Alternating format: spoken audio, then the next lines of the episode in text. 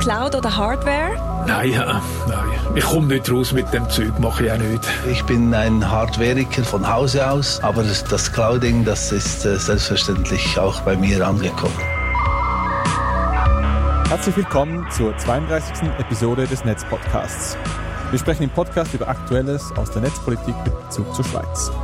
In dieser Folge sind die Themen Pegasus gegen JournalistInnen, was baut der Dienst ÜPF, digitaler Zwilling. Wir nehmen am Freitag, 29. September 2023 auf. Ich bin Florian. Mein Name ist Jörg. Mein Name ist Tom.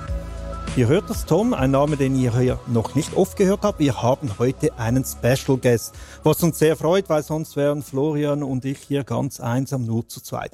Tom, stell dich doch mal kurz vor. Ja, erstmal vielen Dank für die Einladung. Ich heiße ja eigentlich nicht Tom, sondern Thomas Schwendener. Ich bin seit sieben Jahren bei Inside IT. Wir sind ein Informatik- und Digital-Magazin, äh, was es schon seit bald 20 Jahren gibt. Und ich schreibe über Themen wie Security, E-Government, äh, IT-Projekte, Genau. Ja, und ich möchte die Gelegenheit gerade nutzen, weil ja, Florian ist ja auch im journalistischen Bereich tätig und ich werde ja ab und zu äh, von Journalisten interviewt und jetzt mache ich die Gelegenheit wahr und kehre das mal um. Also ihr hört jetzt einen völlig unprofessionellen Interview und zwei Profis im Antwort. Mal schauen. Nein, äh, Inside IT, welche welches Publikum spricht ihr an? Den Gamer, den Security-Experten, den Einkäufer? Was sind so, was ist euer Publikum?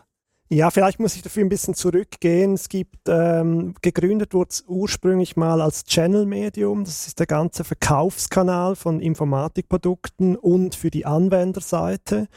Ähm, mittlerweile haben wir uns aber viel breiter aufgestellt, sage ich mal, unter dem neuen Chefredakteur seit eineinhalb Jahren. Und unser Zielpublikum sind mittlerweile Informatikinteressierte im Allgemeinen, sage ich mal, oder auch an äh, Digitalpolitik interessierte Leute aber das Kernpublikum sind, sage ich mal, vom CIO bis zum Softwareentwickler über ähm, Leute, die politisch interessiert sind an Digitalthemen. Und wo im Regal vom Kiosk findet man euch? Ja, es kommt davon, wenn der Kiosk digital ist, dann findet man uns gut unter inside-it.ch. Wenn du aber bei so einem äh, handelsüblichen physischen Kiosk vorbeigehst, dann findest du uns nicht. Also ihr wart von Anfang an digital unterwegs? Genau, vor 20 Jahren wurden wir schon als Digitalmedium gegründet. Damals habe ich aber auch noch viel mehr Zeitung gelesen, physische, und war noch nicht bei Inside IT natürlich. War damals wahrscheinlich, als das gegründet wurde, ein bisschen ein mutiger Schritt, nur digital aufzutreten als heute? Ich denke ja. Ich denke ich war nicht dabei, aber ich glaube, damals war das noch viel unüblicher. Aber die Thematik bietet sich ja an, weil man hat viel mit, äh, mit Leuten zu tun, die affin sind für äh, digitale Geräte, für, äh, für das Internet. die kommen sowieso nicht an, nie an einem Kiosk vorbei weil sie ja immer in ihrem Keller am, am Hacken sind.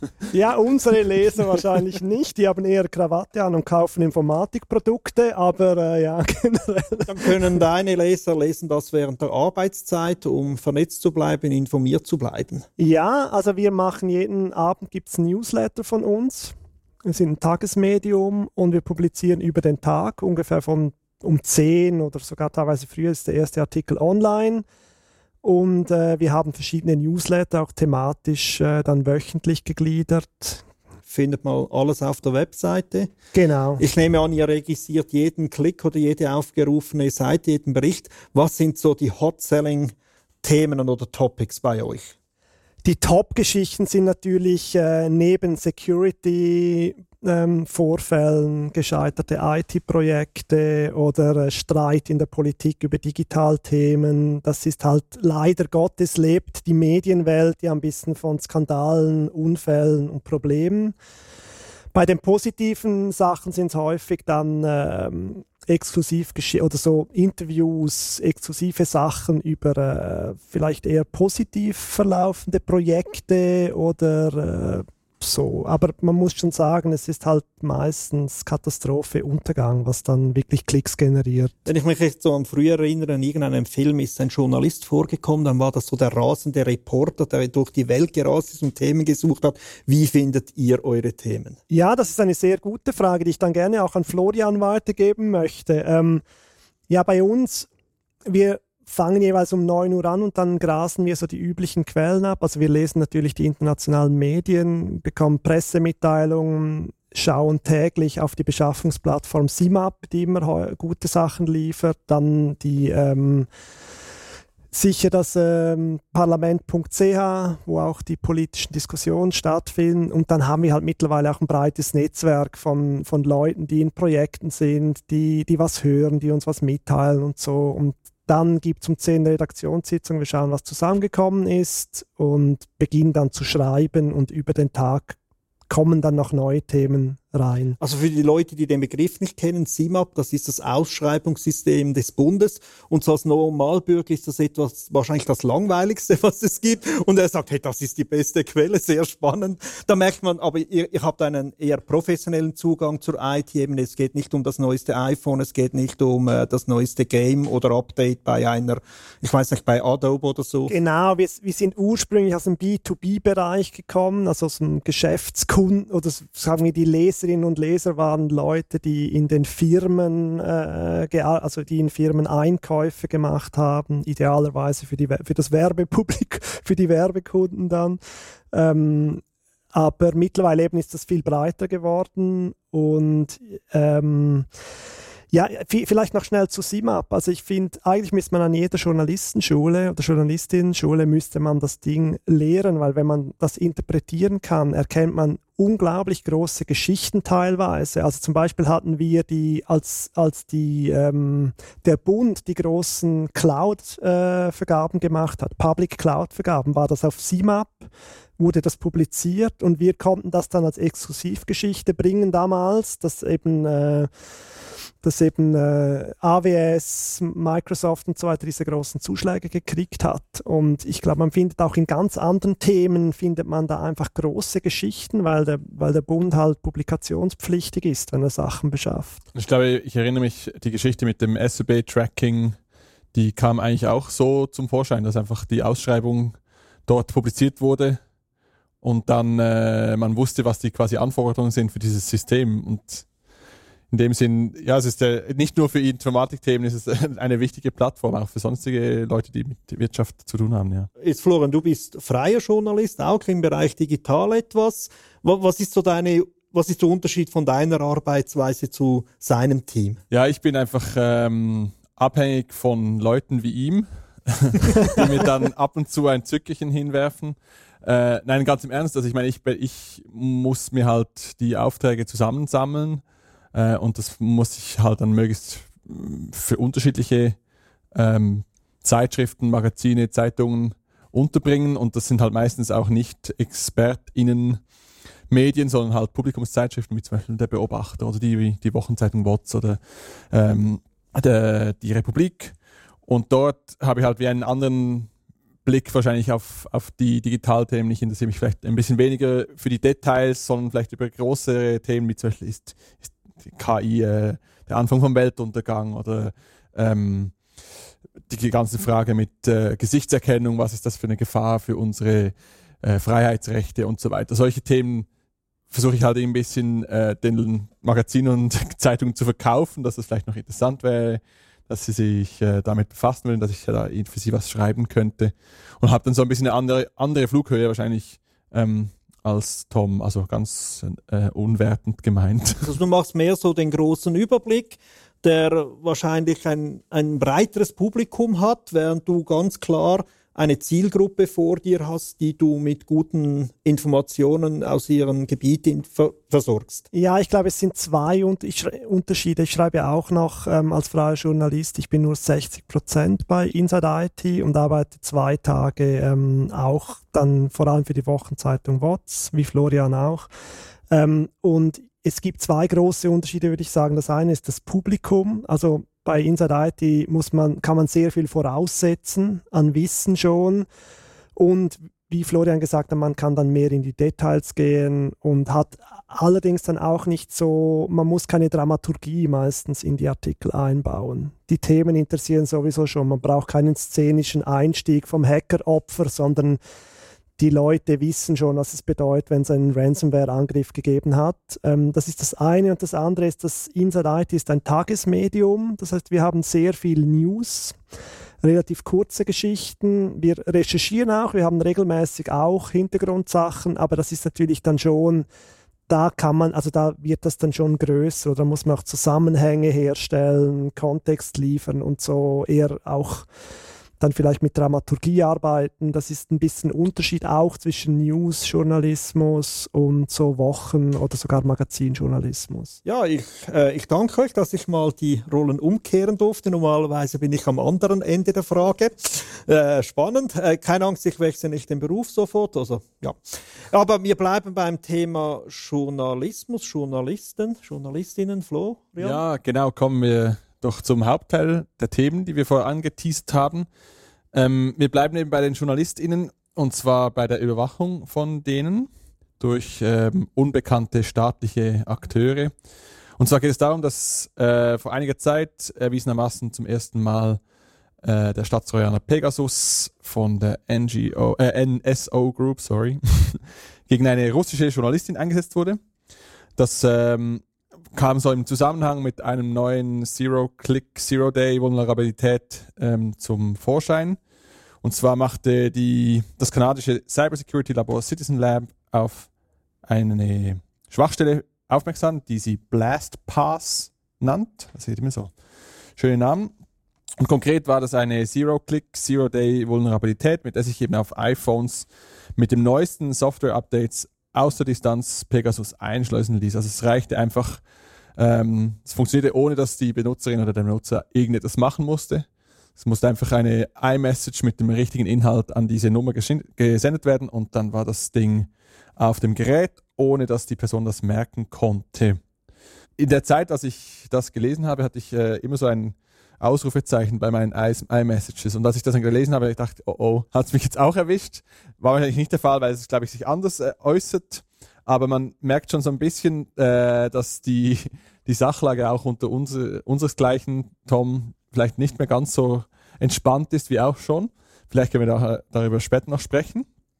Ähm, konkret hat die, dieser Angriff äh, eine Lücke im Passkit-System ähm, von Apple verwendet und Apple hatte dann auch in der kürzester Zeit ein Update bereit, um diese Lücke zu schließen.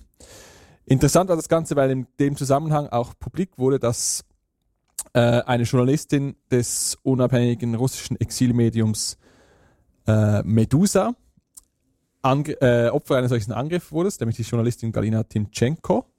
Der Angriff fand aber viel früher statt, also im, im Februar 2023 und nutzte aber eine andere Zero-Click-Vulnerabilität aus. Also es gibt halt offenbar sehr viele solche Möglichkeiten, wie man ohne irgendwelche Inputs der Userinnen ähm, Schadsoftware auf iPhones mit den neuesten Updates ähm, aufspielen kann. Was so der den, den Blick vom, vom Attachment, das man nicht öffnen sollte, weil es einen komischen äh, .exe statt P .jpeg hat, das ist so ein bisschen over. Also die Geheimdienste haben mittlerweile offenbar andere unsichtbare Möglichkeiten, um, um, äh, uns zu schaden. Und der Fall zeigte halt einfach, wie gefährlich und undurchsichtig Pegasus und halt auch weitere, vielleicht weniger bekannte und prominente Staatstrojaner mittlerweile geworden sind. Und Vielleicht noch zur Rekonstruktion des Falles. Es gibt einen Artikel, der in den Show Notes ähm, verlinkt ist auf Englisch, wo das Medium selber so ein bisschen rekonstruiert, wie lief das eigentlich ab. Sie war dann plötzlich so in einer Sitzung, diese Journalistin, und dann kam das so raus und dann hat sie gefragt, scheiße, was mache ich jetzt? Jetzt muss ich ein neues Handy haben, neue SIM-Karte, neuen Laptop, alles mögliche, weil potenziell alles natürlich von diesem Angriff betroffen war.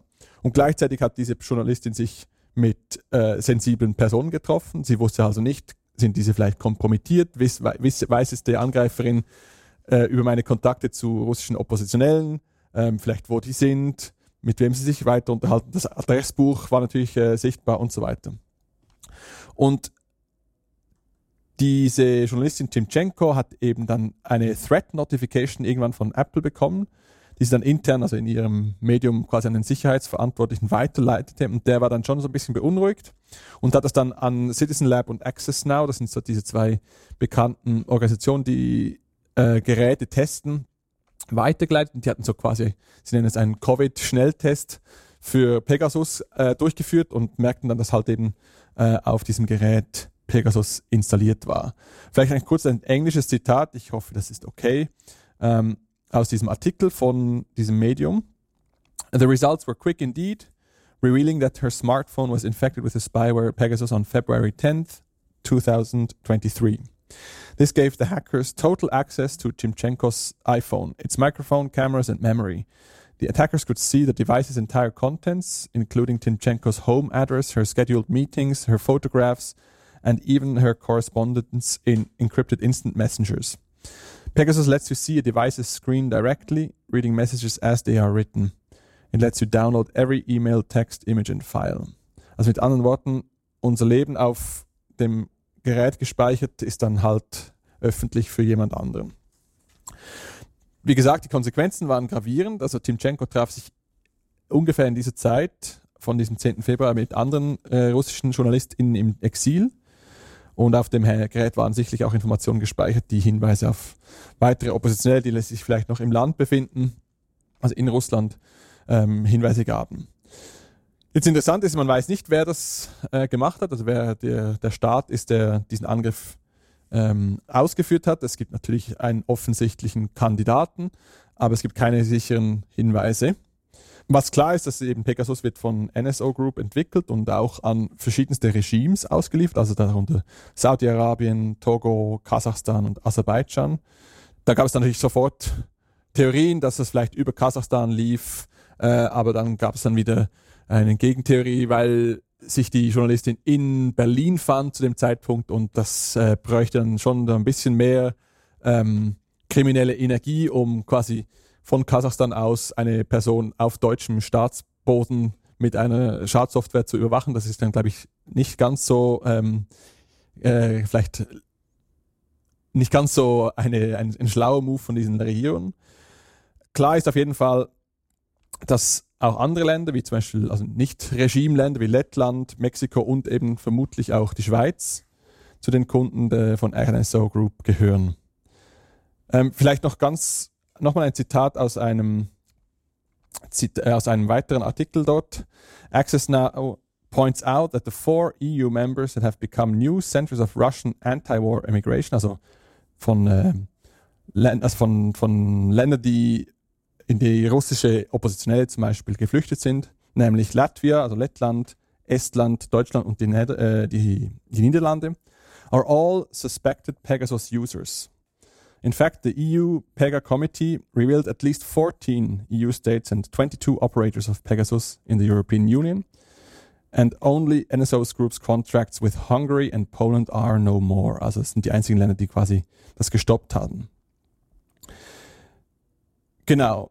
Jetzt, Tom, du als Journalist, beunruhigt dich das? Oder? Ähm, also mich persönlich in der Schweiz jetzt nicht wahnsinnig, weil ich mache ja nicht so große internationale Recherchen. Ich glaube am ehesten, wenn es dann um RUAG gegangen wäre oder beim X-Plane-Hack, könnte es Leute geben, die sich für Quellen interessieren. Das ist das, was ich am ehesten jetzt hier als Problem sehe, dass der Quellenschutz nicht garantiert sein kann, also dass der, dass der aufgebrochen wird und man dann Leute findet. Gerade jetzt bei, bei der RUAG gab es erst Whistleblowers, die nicht bekannt waren, die jetzt mittlerweile bekannt sind und das sind auch Leute natürlich daran interessiert, die Zugriff ähm, jetzt nicht nur auf die Staatstrojaner, sondern auch auf die große äh, Infrastruktur der Fernmeldeüberwachung haben.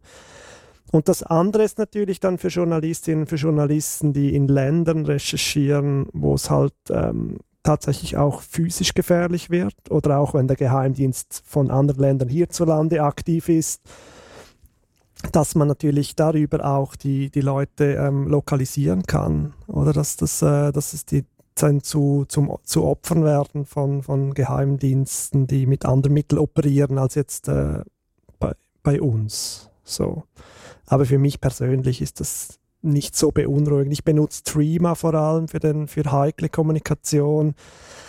Das hat bis zu lang äh, und ich glaube nicht, dass man mir so einen Trojaner installiert und für die offiziell, also für das äh, Überwachungssystem hier, was, was äh, die Strafverfolgung und der Geheimdienst hierzulande benutzt, ist das bislang noch sicher, soweit ich weiß.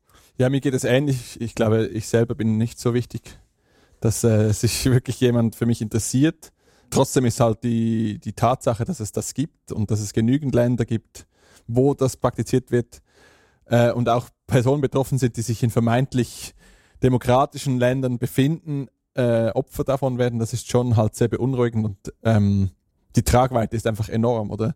Also wenn man dann so mal die Information hat von seinem Gerät, dann hat man einfach äh, ja ziemlich viele Probleme. Wie ist das bei dir als Politiker? Erstens mal, Außenpolitik ist ein Pokerspiel, wo alle bescheißen.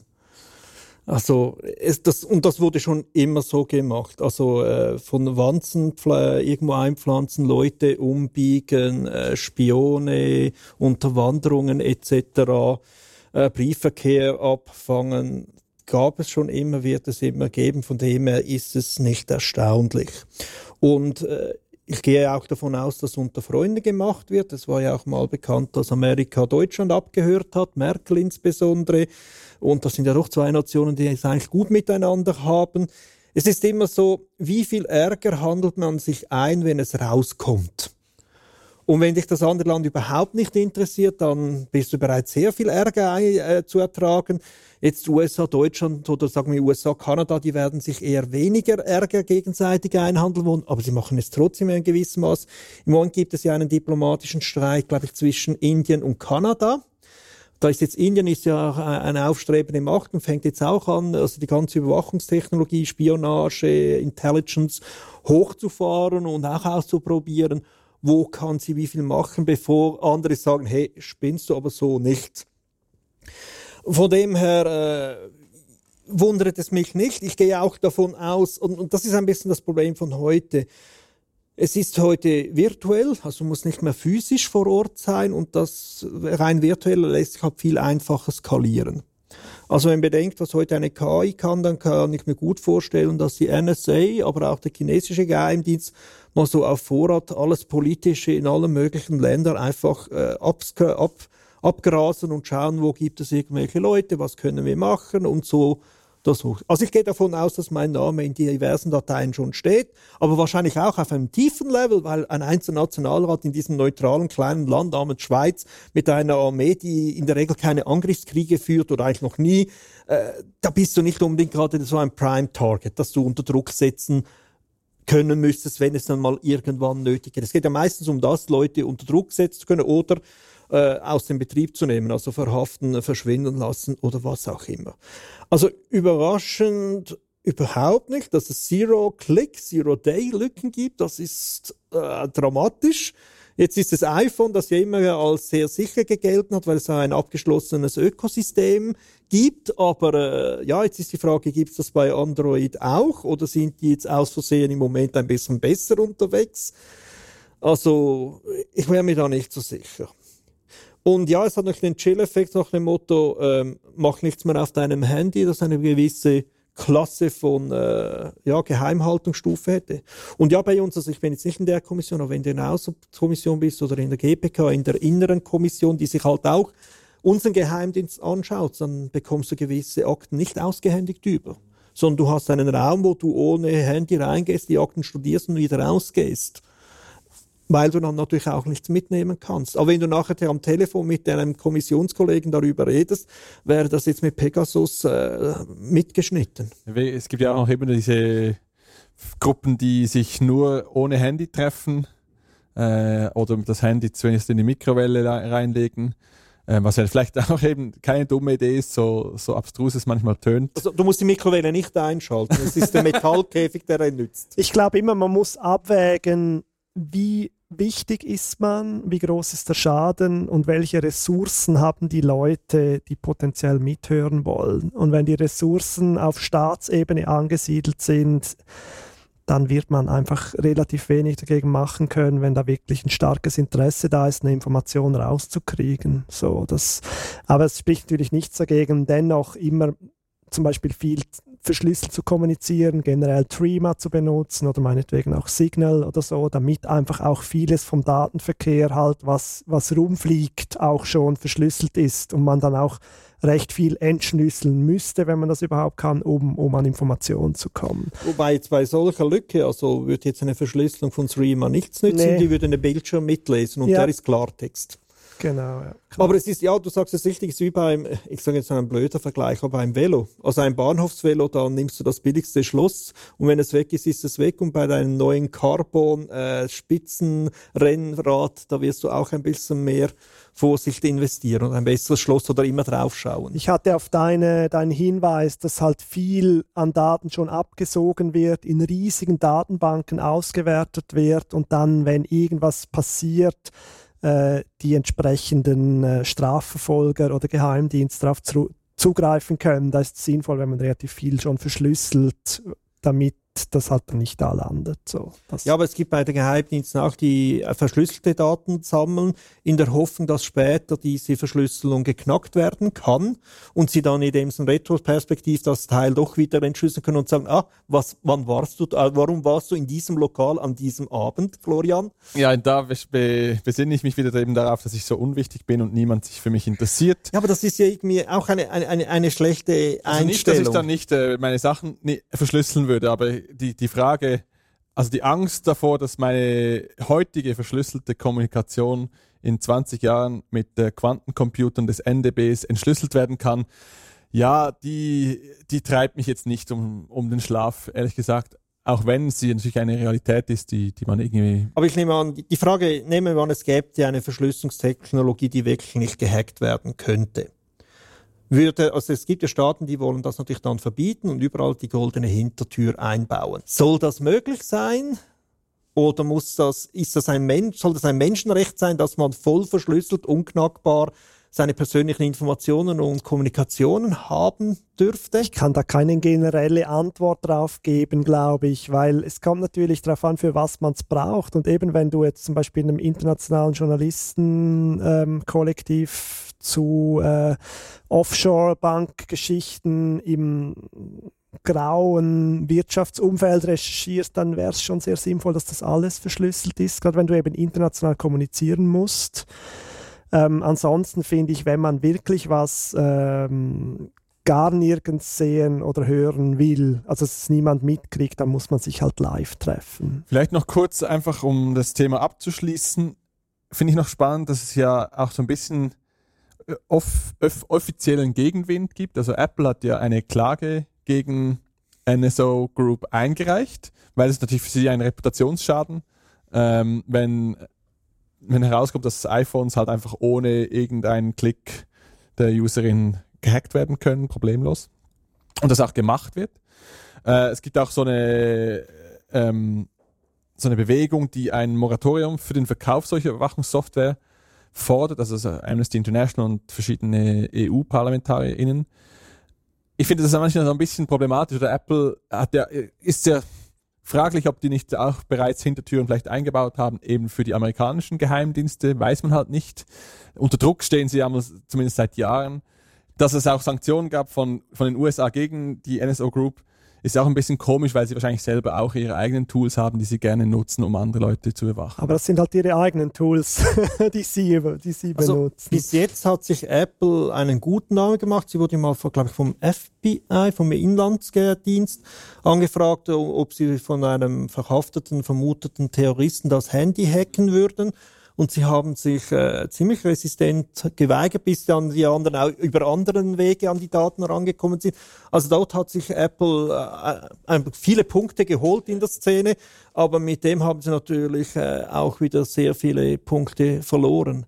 Ich kann mir durchaus vorstellen, dass Apple das wirklich nicht machen will und wird.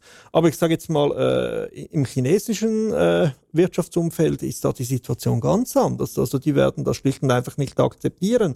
Und äh, man weiß auch, dass das Betriebssystem, das von chinesischen Handys ausgeliefert wird, sehr unterschiedlich ist, ob es im Inland China verkauft wird oder exportiert wird. Und dort ist schon ganz viele ja, Spyware drauf. Äh, ob dann bei der externen Version gar nichts drauf ist, das ist dann nochmals eine andere Frage. Es gab kürzlich so eine Studie, ich glaube, das war Trend Microforscher, die haben so Handys untersucht, die direkt aus der Fabrikation kommen und die haben gesehen, dass ganz viel schon ähm, Funktionalitäten eingebaut waren, also Malware, wo man die man ausnutzen konnte und der Grund war, dass die Firmware-Hersteller das teilweise implementiert hatten, weil äh, das nicht von den großen Handyherstellern selber kam, waren aber vor allem Billig-Handys. Ähm, können wir verlinken den Teil dann unten in den Dokumenten. Ja, vielleicht kommen wir zur äh, gruseligen Überwachung, zu etwas weniger gruseligen Überwachung, nämlich der in der Schweiz. Tom, ja, ähm, genau, wir bleiben beim Thema. Vielleicht ganz kurz zur Unterscheidung noch. Wir haben jetzt darüber gesprochen, dass man einen Trojaner auf seinem Handy hat, dann nützt dann auch End-to-End-Verschlüsselung nichts. Das heißt, wenn man direkt auf dem Handy mitlesen kann, dann äh, kann man benutzen, was man will. Man, man, da kann man halt mitlesen. Jetzt gehen wir zum äh, System des Dienst äh, Überwachung, Post- und Fernmeldeverkehr. Ähm, die versuchen ja die Kommunikation abzufangen. Wenn die Ende zu Ende verschlüsselt ist, wird das schwierig dann zu entschlüsseln natürlich, beziehungsweise unmöglich. Ähm, aber da gibt es ja Bestrebungen, dass man die, äh, die Anbieter von, von Chats auch zwingen will, dass sie eben ähm, die Verschlüsselung aufweichen, was ein großes Security-Problem ist. Das ist auch ein großes Thema im, äh, im Umfeld der Chat-Controller, die ja in der EU diskutiert wird. Aber mein Thema ist eigentlich ähm, die Revision der Verordnung des Überwachungsgesetzes äh, Post- und Fernmeldeverkehr und der Aufbau des technischen Systems. Ähm, der läuft seit 2016 bereits. Das ist ein riesiges Projekt. Das hat etwa 140 Millionen Franken an Budget gekriegt, also beziehungsweise zuerst 112. Und dann hat die EFK 2018, also die Finanzkontrolle, das angeschaut und gesagt, ja, das wird wahrscheinlich 140 Millionen kosten, wie das so häufig ist bei solchen Projekten aus dem Strafverfolgungs- und Armeebereich. Ähm, Jetzt habe ich letzte Woche erfahren, dass das seit dem 21. August bereits im Pilotbetrieb ist. Das ist das sogenannte Federal Lawful Interception Core Component, ähm, die die ähm, Interception Systems Schweiz ablösen wird auf Anfang nächstes Jahr. Das wurde damals ähm, von der israelischen Firma Verint aufgebaut, nachdem die Schweiz zuerst versucht hat, das in, von einem Schweizer Anbieter zu beschaffen. Das ist dann gescheitert und der Schweizer Anbieter wurde dann liquidiert Ende 2014. Und jetzt soll es eben wieder eine Schweizer Lösung geben. Die wird vom IT-Dienstleister Adnovum gebaut. Ähm, das Budget für diesen Teil, also das, das gesamte Projekt für 140 Millionen, das, das wird in fünf Projekte aufgeteilt. Ähm, und ich habe mir dieses äh, Flick angeschaut. Das ist eben die Echtzeitüberwachungskomponente. Für die sind 25 Millionen budgetiert und 17,5 Millionen gingen an Adnovum 2021. Und das Ding ist live. Seit ähm, August läuft es im Pilotbetrieb, aber das alte System, das wird immer noch benutzt, parallel, wie mir äh, der Dienst ÜPF mitgeteilt hat, auf Anfrage. Die Beschaffungsunterlagen, die sind unter NDA, also meistens, also die, man musste eine Geheimhaltungserklärung unterzeichnen. Da sind wir wieder bei der Beschaffungsplattform SIMAP. Da, wird, da sieht man eben häufig Unterlagen, wo auch technische Funktionalitäten aufgelistet sind. In dem Fall konnte man die nicht anschauen. Ich habe dann aber gesehen, dass im Jahresbericht 2022 des Dienst ÜPF äh, so ein Lobpreisartikel drin ist, wo diese neuen Funktionalitäten, eine, einige davon zumindest erwähnt sind. Und zwar wird das System neu Sprachnachrichten automatisch transkribieren und übersetzen können. Das heißt, wenn ich irgendwie kommuniziere mit Florian, dann wird das dann schriftlich beim Dienst landen, wenn die das jetzt mithören wollen. Wir sind ja beide zu wenig wichtig, aber angenommen, sie wollen das trotzdem wissen. Ähm, dann, was sie auch können, sind Überwachungsresultate visuell darstellen. Was das dann ganz genau bedeutet, das ist mir nicht ganz klar, aber es wird, äh, es wird eigentlich als neue Überwachungsmethode ähm, ähm, qualifiziert, zumindest äh, von der Piratenpartei, glaube ich, und von der digitalen Gesellschaft im Vernehmlassungsverfahren. Ähm, wo eben das dann in der, ähm, in der Verordnung bereits vorgesehen war, die derzeit revidiert wird. Und eine dritte Funktionalität ist eine genauere Lokalisierung. Und warum ich das interessant finde, ist, weil eben derzeit läuft die äh, Revision der Verordnung zur Überwachung des Post- und Fernmeldeverkehrs.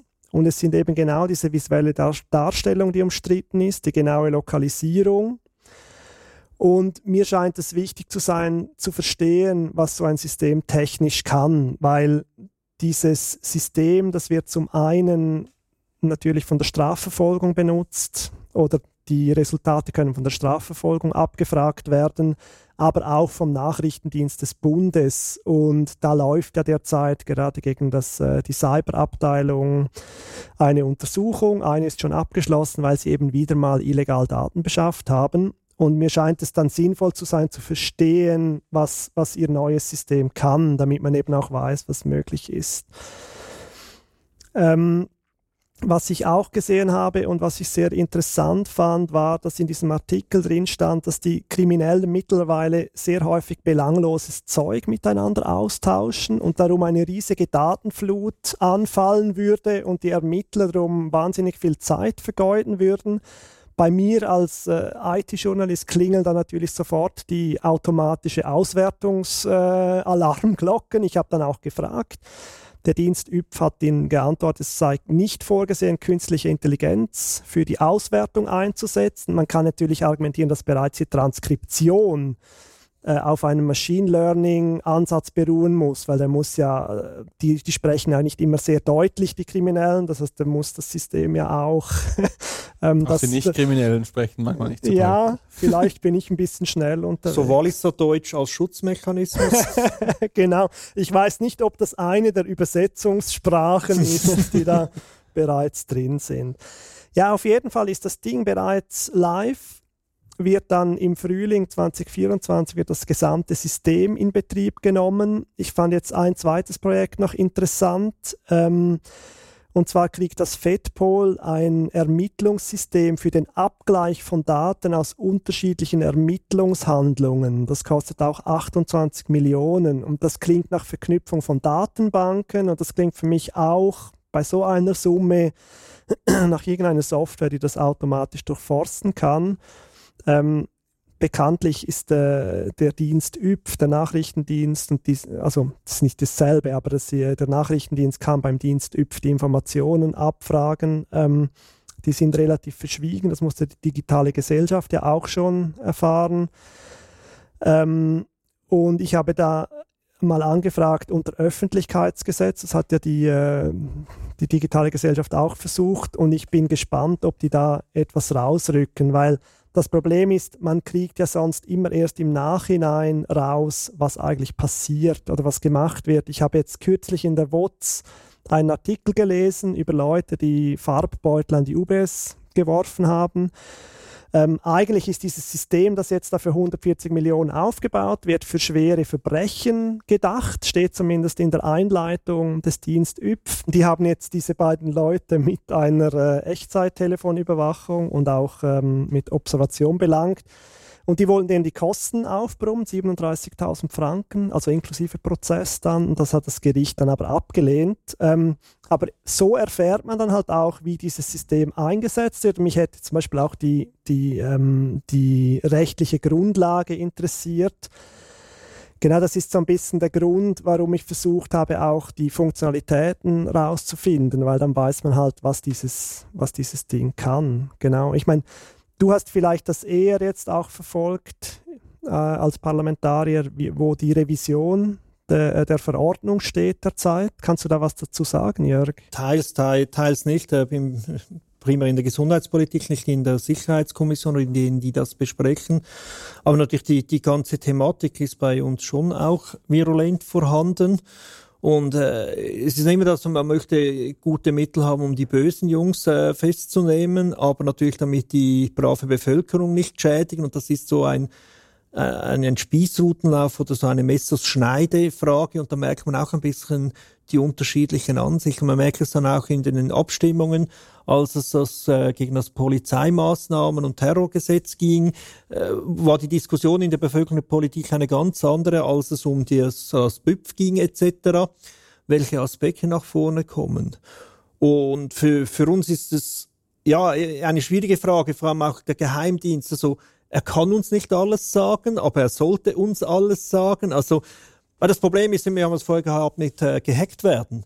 Also wenn jeder Parlamentarier bestens informiert wäre über die Fähigkeiten des Geheimdienstes, dann kannst du das gleich auch bei dir ins Magazin hinschreiben. Also die Chance, dass äh, 246 ja. Parlamentarierinnen und Parlamentarier diese Geheimnisse absolut sauber halten können, wie es staatspolitisch korrekt wäre, die Chance ist gleich null. Also du hast dieses Problem hier, du brauchst Parlamentarier, einen Ausschuss von Parlamentariern, die das mehr wissen, mehr kennen, mehr überwachen und die anderen müssen dort ein bisschen vertrauen. Und das ist, ja, ist eine sehr schwierige Frage. Ich teile die Einschätzung schon auch. Also gerade jetzt im, in der organisierten Kriminalität, Menschenhandel und so, da muss man, das muss man, dem muss man einen Riegel schieben können irgendwie, da muss man auf in die Infos kommen. Aber wenn man dann halt jeweils mitkriegt, für was das System noch eingesetzt wird, und ich glaube, die Schweiz die Fischen-Affäre ist schon ein bisschen zurück, aber ist doch immer noch ein Begriff bei vielen Leuten. Ich glaube, da wird, da ist halt schon sinnvoll zu wissen, was überhaupt möglich ist. Das ist ein Problem, das viele Parteien, aber auch die digitale Gesellschaft immer wieder äh, auch anspricht äh, wenn man das gegen Menschenhandel und Terrorismus einsetzt, ja, dann ist es nur noch ein Federstrich zum sagen, ja, man kann es auch gegen Gewaltverbrechen oder gegen Einbrüche oder Diebstahl oder und dann bist du irgendwo plötzlich ganz unten und dann hast du einen Social Score à à la China, das eine komplette Umkehr macht, oder? Und das ist das ist die Problematik und es ist wieder das, was ich im letzten Thema gesagt habe, weil es virtuell ist, ist es viel einfacher machbar. Das heißt, diese Schwelle geht noch viel schneller, wo man sagt, ja, dann, dann nutzen wir das halt. Ja, ich, ich habe, da gibt es ja noch auch äh, erfreuliche Neuigkeiten aus dem Parlament. Ich glaube, vor zwei Tagen oder letztens zumindest wurde die, äh, ich glaube, die Motion war es von Judith Belesch angenommen, äh, dass man eben äh, die die Verschlüsselung nicht aufweichen soll in der Schweiz, weil in der EU wird ja diese Chat-Kontrolle geplant. Das heißt, es ist eine Massen, äh, Massenüberwachung automatisiert und die, äh, die Chat-Anbieter, das wird dann auch Dreamer betreffen oder Signal, die müssen dann ihre End-to-End-Verschlüsselung aufweichen. Der äh, als Grund wird äh, der Kampf gegen Kinderpornografie genannt, natürlich ein sehr hehres Anliegen, aber die Problematik ist halt, wenn man diese Verschlüsselung aufweicht, dann ist sie halt mal weg. Und das ist dann sogar, muss man sagen, nicht nur für staatliche Akteure, sondern jede Lücke, die man irgendwo einbaut, die kann theoretisch auch von, von Leuten ausgenutzt werden, die sich mit, mit der Technologie auskennen und die dann auf die Spur kommen der, oder? Das es ist gleich wie ein Revolver kann nicht unterscheiden, ob der, der ihn zum Schießen zwingt, ein Polizist ist, ein Selbstverteidiger, ein Mörder etc. Und eine Software kann nicht unterscheiden, ob eine Lücke im Guten oder im Schlechten ausgenutzt wird. Das fand ich noch, da muss ich schmunzeln. Ähm, also es ist erwähnt, dass das die die Behörden mittlerweile Probleme haben mit dem belanglosen Gelaber, das wir halt auch oft über unsere Endgeräte aneinander verschicken, insbesondere über Sprachnachrichten im Übrigen. es ist nicht so interessant, was dort, glaube ich, meistens hin und her geschickt wird. Je größer die Möglichkeiten sind, desto eher stellt sich dann die Frage, wie, wie, wie finden die überhaupt heraus, wo sind die wichtigen Sachen und wo sind die unwichtigen Aber Sachen? Das das ist ein sehr gutes Beispiel. Wenn das System transkribieren kann automatisch, dann kann sie sämtliche Sprachnachrichten transkribieren und dann nach Schlüsselwörtern durchsuchen. Das öffnet Tür und Tor technologisch gesehen, jetzt nicht von der Gesetzesgrundlage, aber technologisch, um eine Massenauswertung zu machen. Wo kommt dieses Stichwort vor, zum Beispiel? Oder das ist, das ist dann nur noch ein kleiner Schritt. Also vor ein paar, ja, es ist schon länger her, gab es ja so bei gewissen Leuten einen Trend, unten beim E-Mail möglichst viele Stichworte, die auffällig sein könnten, noch hinzufügen. Also ein Bombenangriff, US-Präsident und, und, und eben zum ein bisschen zu triggern und zu hoffen, dass man so die Arbeit der Geheimdienste erschweren könnte. Aber, ja, das also, ist ein Schuss nach hinten. Aber das ist ein, naja, von mir aus ein, ein nobles Anliegen, aber ich glaube nicht, dass das extrem wirksam ist und vor allem jetzt mit KI und Transkription automatisiert habe ich das Gefühl, das ist, das ist nicht realistisch. Da wird die Gegenseite immer mehr Rechenpower haben oder dann müsste man so brutal fluten, dass dann wahrscheinlich eher die, eher die Kommunikationsnetzwerke zusammenbrechen, als dass man da eine NSA äh, wirklich ins Schwitzen bringt. Also auf, auf den Trick würde ich jetzt nicht unbedingt setzen. Ja, was meint ihr? Wollen wir von der Überwachung wegkommen und ins genaue Gegenteil. Ins genaue Gegenteil. Es geht darum in meinem Blog, also ich mache ein bisschen kürzer, ich durfte ja ein Interview machen, äh, geht es ums genaue Gegenteil. Daten teilen. Es gibt nämlich einen spannenden Bericht, der äh, der Uni Zürich veröffentlicht hat zum Thema digitaler Zwilling. Und es geht jetzt nicht irgendwie um einen Avatar, der ja in den Social Medien schön aussehen soll, sondern es geht um den Bereich Gesundheit. Nämlich die Frage, soll es von uns allen einen digitalen Zwilling geben, der all unsere Daten, unsere Eigenschaften enthält, so dass im Fall der Fälle, wenn wir Hilfe brauchten, medizinische, die zur Verfügung stehen würden und entsprechend schneller, präziser äh, gehandelt, behandelt oder gerettet werden könnte. Dabei haben sich 22 Prozent der knapp 1500 Befragten für die Nutzung eines digitalen Zwillings ausgesprochen. Also die 62 Prozent finden, hey, die Idee eines solchen digitalen Zwillings finde ich eigentlich gar nicht schlecht. Spannend war auch, dass ältere Menschen eher dafür waren. Und was ich auch noch ganz spannend fand, eine Unterscheidung war, sie haben zwischen ChatGPT-Usern und nicht ChatGPT-Usern unterschieden. Und tatsächlich Leute, die bereit sind, ChatGPT zu, zu nutzen, sind auch eher bereit, ihre Daten zu teilen. Also die digitale Affinität ist da. Sie haben dann auch noch weiter ein bisschen angeschaut, mit wem würden Sie bereit sein, diese Daten zu teilen? Also wirklich nur für die eigene Medizin oder dürften auch andere Leute diese Daten anonymisiert verwenden? Und da gibt es signifikante Unterschiede, ob das jetzt ein kommerzielles Unternehmen ist oder zum Beispiel Hochschul- äh, oder Grundlagenforschung von Hochschulen und Universitäten durchgeführt. Also da gibt es eine klare Unterscheidung. Und ich finde das eigentlich eine sehr wichtige Studie, weil wenn wir eine, ein digitalisiertes Gesundheitssystem haben wollen oder sagen, ja, das, das wollen wir, ich glaube, da müssen wir wirklich auch die unterschiedlichen Ansprüche und Vorstellungen der Leute abholen. Und das ist mit der heutigen Technologie möglich. Und ein One-Fits-All-Approach äh, wäre, glaube ich, der falsche. Es gibt Leute, die werden sagen, hey, meine Daten müssen immer so schnell wie möglich gelöscht werden und andere werden sehr freizügig damit umgehen und, und das wäre meiner Meinung nach auch eine Chance, unser Gesundheitssystem weiterzuentwickeln und trotzdem noch ein gewisses Maß an Privatsphäre zu halten. Also ich persönlich jetzt wäre eher großzügig, aber wenn ich mir jetzt vorstelle, in Amerika als junge Frau äh, mit ihren Regeln in gewissen Teilstaaten bezüglich Abtreibung. Da können sogar harmlose Dinge wie äh, dein Periodenchecker, wo, wo, du schauen willst, wann solltest du die Pille nehmen und wann solltest du besonders achtsam sein, können unter Umständen gefährlich sein und gegen dich verwendet werden. Also sehr spannendes Thema. Also ich war, glaube ich, dabei, als da dieses Institut an der Universität Zürich das mal vorgestellt hat. Und dort ging es eben auch interessanterweise um ähm, die sehr weit in der Zukunft liegende Möglichkeit, dann zum Beispiel Behandlungsmethoden anhand dieses digitalen Zwillings zu simulieren, oder? Also kannst du dir das so vorstellen, du hast irgendwie zwei verschiedene Möglichkeiten, die zur Debatte stehen und man weiß halt nicht genau, welche schlägt besser an, oder? Und dann könntest du, das ist so die sehr weite Zukunftsmusik, an deinen digitalen Zwilling das einfach mal ausprobieren, oder das durch eine, irgendwie eine Simulation und dann merkst du, ah, nach zehn Jahren hat die Behandlung besser funktioniert als die andere, also nimmst du, nimmst du die, die eine. Das war so eine sehr weit zu fortgeschrittene meinst, Version. Meinst du jetzt eine biochemische Simulation oder würden Sie nicht eher Leute suchen, die dir extrem ähnlich sind in deinem digitalen Profil und davon ausgehen, dass es bei dir wahrscheinlich ähnlich passieren würde? Also in, diese, in diesem Gedankenexperiment, das damals diskutiert wurde, war das noch sehr offen, wie das dann genau funktioniert. Aber im Wesentlichen, du hast ein Abbild von dir in einem digitalen Format, das gewisse Informationen trägt, die relevant sind für die Behandlung und dass du dann her herausfinden kannst, was ist die ideale Behandlung dafür. Und das finde ich auf eine Weise ziemlich spannend. Das ist natürlich auch irgendwie total Science-Fictions-mäßig und irgendwie auch sehr so äh, deterministisch, was, was irgendwie Behandlungen anbelangt.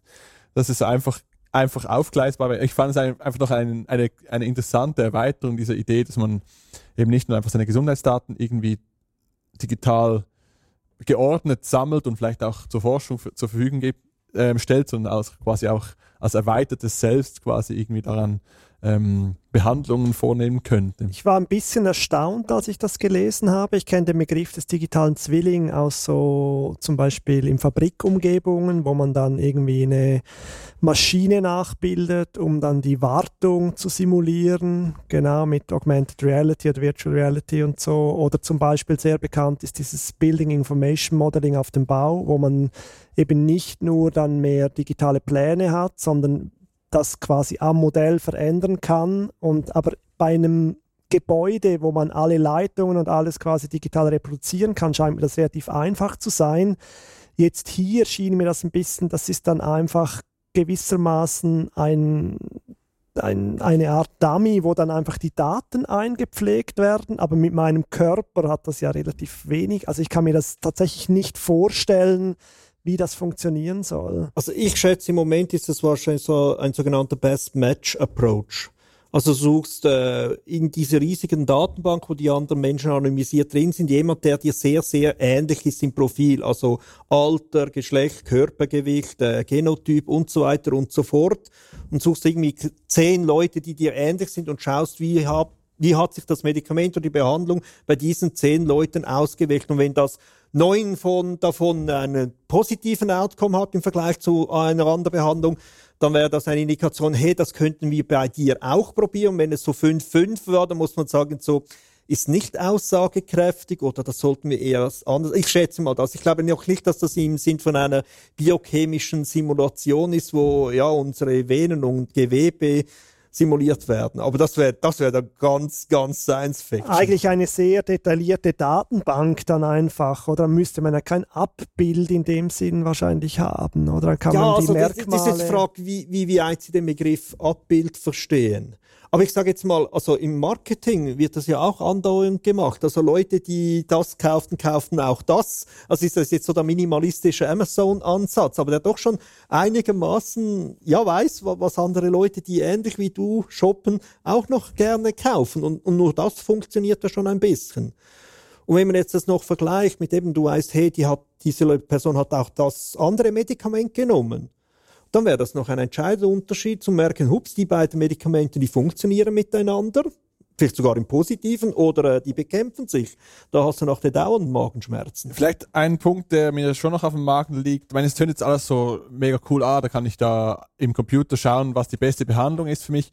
Aber aus einer Grundrechtsperspektive ist es ja nicht ganz unproblematisch, wenn du dann sagst, ja, also wenn du halt die optimale Behandlung willst, musst du halt deine Daten eigentlich frei zur Verfügung in diesem System einspeisen. Und das kann es ja irgendwie schon nicht sein, dass man also nur noch dann gut behandelt wird, wenn man seine Privatsphäre in diesem Bereich jetzt im Wesentlichen aufgibt. Also je nachdem, wie das Ganze gebaut ist, aber das, ich meine, das haben wir jetzt mit dem Patientendossier nach hinten und vorne diskutiert, äh, dass es ein Problem ist, wenn irgendeine Datenbank mit Gesundheitsdaten ungeschützt irgendwo oder im Wesentlichen ungeschützt im, im digitalen Raum rum, rumhuscht und da ist natürlich das Gleiche. Also ich hätte doch schon einige Vorbehalte, meine Gesundheitsdaten in eine solchen Datenbank einzuspeisen, wenn das irgendwo dann bei der Swisscom oder bei der Post äh, rumliegt. Ich darf zitieren, so sind 75 Prozent der Befragten dann auch der Ansicht, dass der Staat die technischen und organisatorischen Voraussetzungen für die Nutzung digitaler Zwillinge schaffen soll. Ja, das ist schön und gut, aber wir haben ja gesehen, wenn der Staat verantwortlich ist, ist es kein, kein äh, Gütesiegel notwendigerweise. Also ne? absolut einer Meinung. Ich, wahrscheinlich so von, wer ist besser gegen Hacke geschützt, ob das wirklich der Staat ist, die Frage. Die Frage der ethischen Nutzung hat wahrscheinlich, ist die Staat, also die politische Kontrolle über den Staat wahrscheinlich besser als die politische Kontrolle über Amazon, Apple oder Google. Und ich würde wirklich auch ein bisschen unterscheiden, darum habe ich das vorher bewusst angesprochen. Also es gibt für mich verschieden stark schützenswerte Gesundheitsdaten. Also dass ich vor drei Jahren den Oberarm gebrochen habe, das kann man sehr gut wissen, weil ich war an Pressekonferenzen, wo man eine Armbinde gesehen hat.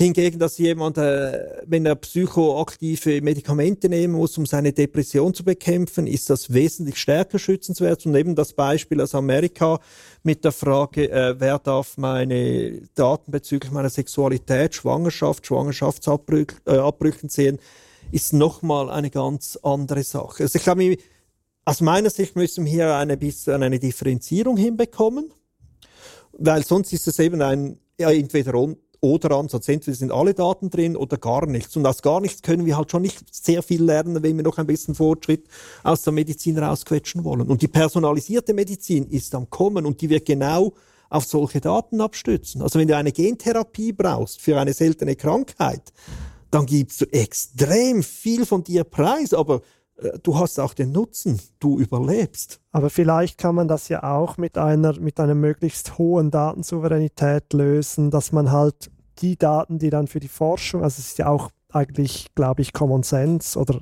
dass man halt die Daten für die Forschung anonymisiert oder pseudonymisiert mindestens oder irgendwie nur aggregierte Daten benutzt. Und wenn man dann halt eine Gentherapie braucht, dann kann ich ja immer noch entscheiden, ja, jetzt will ich einen Abgleich mit der Datenbank oder. Ich finde das noch ein gutes Stichwort. Ich glaube, vor allem, wenn man dann die Daten so stark auch nutzen kann zu seinen Gunsten, ich glaube, dann ist es auch nachvollziehbar, dass man seine, seinen Genesungsverlauf auch der Allgemeinheit spendet, damit mal jemand anderer in dieser Situation davon profitiert. Das machen ja auch schon sehr viele Selbsthilfegruppen.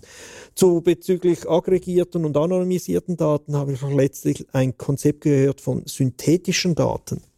Die nehmen einen Datensatz und erzeugen einen zweiten Datensatz, der für eigentlich alle wichtigen, relevanten Aussagen die gleichen statistischen Inhalte hat aber nicht einen Rückschluss zurückerlaubt. Das ist, sie generieren einen zweiten Datensatz, den man gleichwertig nutzen kann, ohne dass durch das die Identitäten verraten werden. Und ich finde, also wenn das funktioniert, wäre noch eine spannende Idee. Aber mir ist tatsächlich wichtig, dass wir anfangen, ein bisschen differenzierter darüber zu sprechen, welche Art von Daten haben wir, welche Art von Daten wollen wir auf welchem Level teilen. Und wie gesagt, die Leute haben mehr Vertrauen in eine Universität als in ein kommerzielles Pharmaunternehmen. Ja, ich würde sagen, ähm, wir sind mega gespannt auf eure Rückmeldung, die ihr uns natürlich immer auf den üblichen Kanälen zukommen lassen könnt zu diesem Thema oder zu anderen, die wir heute besprochen haben. Und dann würde ich vorschlagen, kommen wir noch zu den Kurznachrichten und Fundstücken. Ich fange gleich an. Ein kleiner Hinweis, ähm, am 22. Oktober äh, wird in der Schweiz das Parlament gewählt und es gibt ja die bekannte Plattform SmartVote, wo man so herausfinden kann, welche KandidatInnen zu einem am besten passen. Und es gibt jetzt neu auch einen Digitalmonitor, ähm, der zeigt, welche KandidatInnen am besten zu digitalpolitischen Fragen zu einem passen. Ähm, der Link ist in den Show Notes verlinkt. Ja, ich habe gesehen heute, ah, ich habe auch was aus dem Parlament und zwar ist äh, die Meldepflicht für Cyberangriffe auf Betreiber von, Betreiber von kritischer Infrastruktur heute durch die Schlussabstimmung. Ähm, das gehört zum äh, Informationssicherheitsgesetz, was 2024 in Kraft tritt dort wurde auch gefordert vom Nationalrat, dass Unternehmen auch Schwachstellen melden müssen. Ähm, der Ständerat hat das abgelehnt und der Nationalrat ist jetzt dem Ständerat gefolgt. Das kommt nicht, aber künftig wird die Swisscom oder die SBB dem Nationalen Zentrum für Cybersicherheit mitteilen müssen, wenn sie gehackt worden sind. Ja, und ich möchte euch aufzufordern, äh, dem Bund zu folgen auf Mastodon. Äh, der Bund hat einen Pilotversuch, er hat jetzt auch eine, eine ganze Instanz auf Mastodon erstellt. Also im Gegensatz zu Twitter, so die sehr zentralistisch organisiert ist, sind ja Mastodon so kleine Inseln. Der Bund hat eine, also bitte geht mal dort vorbei, folgt ihm, seid, seid bitte freundlich, nicht, dass das gleich wieder den Kopf einzieht und verschwindet. Äh, stellt gute Fragen, macht mal ein Kompliment äh, oder Ideen, Anregungen etc. Mich würde es persönlich freuen, wenn, wenn der Bund das nicht nur ein Pilotversuch wird, sondern tatsächlich dort seine Insel erstellt und auch gut pflegt. Und dann noch etwas aus eigener Sache aus Sicht der digitalen Gesellschaft. Wir haben ja immer wieder Themen, die juristisches Nebengleise haben, also irgendwelche Vernehmlassungen, die wir juristisch begutachten oder auch andere Sachverhalte gegenüber Firmen, Polizei etc. Und ihr glaubt es nicht, äh, ja, juristische Expertisen sind alles andere als gratis. Das heißt, wir haben eine kleine Crowdfunding-Kampagne gestartet, die noch bis und mit Ende Oktober läuft äh, auf www.digitale-gesellschaft.ch slash digitale Rechte. Aber ich glaube, auf der Hauptseite ist sie auch verlinkt. Also wenn ihr uns dort irgendwie den einen oder anderen Kaffee spenden könnt, absolut sehr gerne. Dann würde ich noch zu den Veranstaltungen gehen. Äh, auch zwei, 20. Äh, bis 22. Oktober, das Wochenende dort, äh, findet in der Bitwischerei ein Anlass äh, statt, auch mit der digitalen Gesellschaft Jugend hackt. Nicht Holz oder irgendwelche Sachen, sondern IT-mäßig. Die Jugend probiert aus, was man so alles hacken, erzeugen und basteln kann.